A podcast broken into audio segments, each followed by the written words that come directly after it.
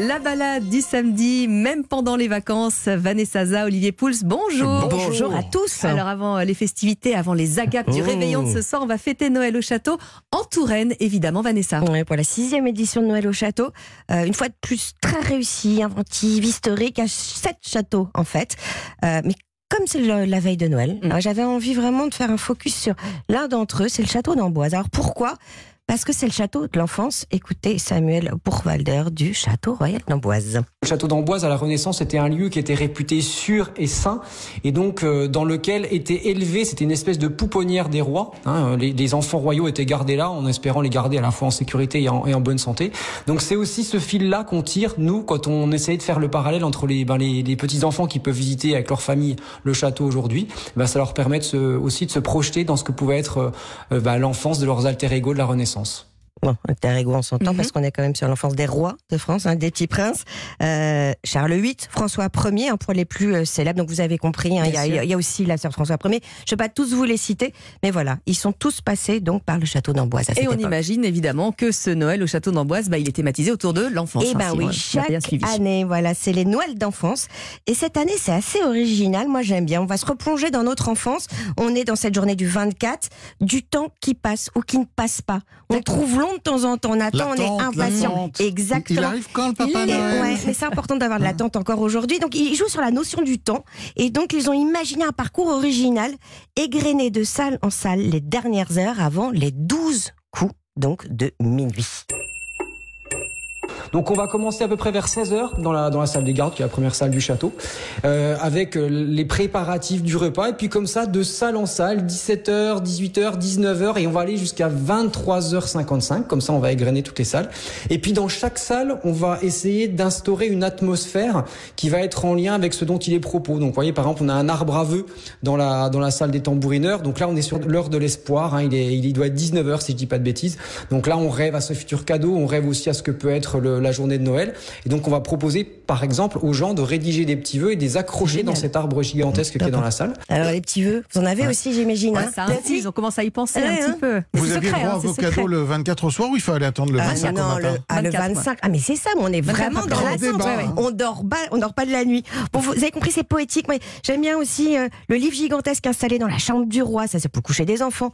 Euh, Il y a la salle de la garde-robe qui est mise au noir avec des portraits de tous ces citoyens de minuit qui habitent les rêves des, des enfants. Donc, il y a le hibou, euh, il y a les reines du Père Noël, il y a le Grinch Ah bah oui. aussi. Alors, pour ceux justement qui sont fans absolus du Grinch, je vous invite à continuer l'aventure euh, à la cité royale de Loche, qui fait aussi partie donc de Noël au château. Et donc chaque année, euh, eux, ils remettent au goût du jour des contes populaires. Et cette année, c'est le Grinch, la créature créée donc par le docteur Seuss. Et dans son livre, hein, vous le connaissez, hein, le grincheux qui voulait gâcher Noël. Bah oui. Et alors là, le conte est revisité euh, tout au long d'un parcours interactif, sonore. Il y a même des extraits musicaux. You're here. Hello.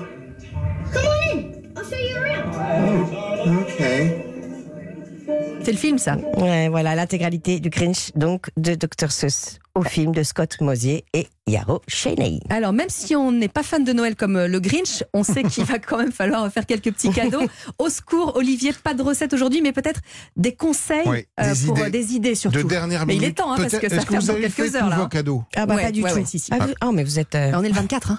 Ah ouais, mais Ah bah, bah, moi, Vous moi, avez non. encore le temps Je suis désolée. J'étais plongée dans le boulot, euh, j'ai pas géré. Eh ben, courez euh, dans une librairie et offrez un beau livre, alors de cuisine ou de choses qui sont en relation Alors. avec la cuisine. J'ai trois propositions pour note. vous euh, ce matin. Alors tout d'abord, un truc assez amusant, ça s'appelle l'Atlas Obscura de la gastronomie.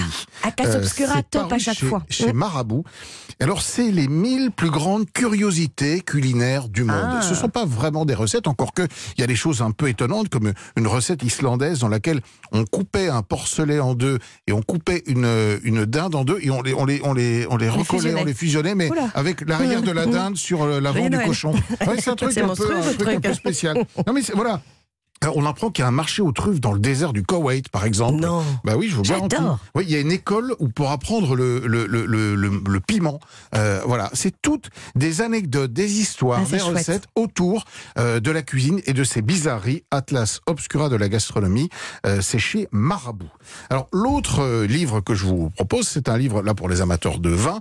Il est signé Pascaline Lepelletier. Elle est meilleure ouvrière de France, meilleure sommelière de France. Mhm. C'est elle qui représentera la France au championnat du monde de la sommellerie qui aura lieu euh, dans quelques semaines à Paris. Et elle a fait, elle a publié une somme qui s'appelle Mille vignes, pensez le vin de demain. Alors, vous avez toutes les réponses à toutes les questions que vous pouvez vous poser sur l'œnologie, le terroir, ce que c'est, la vinification, et puis surtout une projection sur ce que peut être le vin de demain.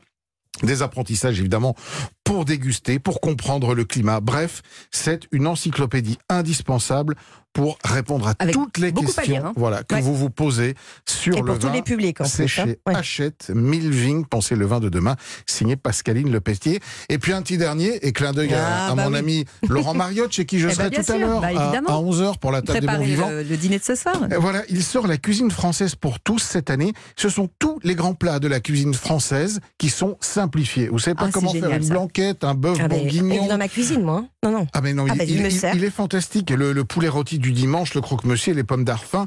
Bref, toutes ces recettes Mm. que parfois on a un petit peu de mal à appréhender parce qu'on en a peur. Bah oui, oui, Et ben voilà, pas. ce sont des versions euh, simplifiées. La cuisine française pour tous, les grands classiques à la maison de l'ami Laurent Mariotte, c'est chez Solar. Et on va mettre euh, les photos sur notre page Facebook, et sur les réseaux sociaux évidemment euh, pour que vous puissiez aller euh, jeter un œil. Mais dépêchez-vous, hein, les magasins ça ferme à Oui, 19h. oui, on se donc euh, après, euh, après il faut préparer le dîner. Bon réveillon à tous les deux. Bon réveillon. Merci beaucoup. Joyeux Noël. Demain on cuisinera les Joyeux restes, Noël. Olivier. Oui, Joyeux à Noël. tous. Les infos arrivent.